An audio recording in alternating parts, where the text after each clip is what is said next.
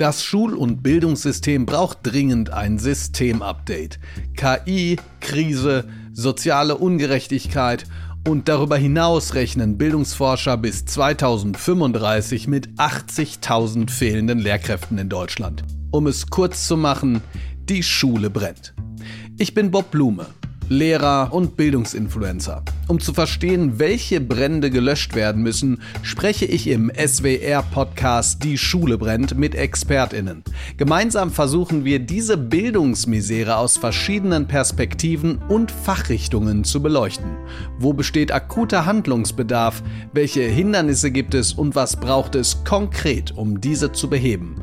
Das alles im Podcast Die Schule brennt auf swrwissen.de, in der ARD Audiothek und überall, wo es Podcasts gibt.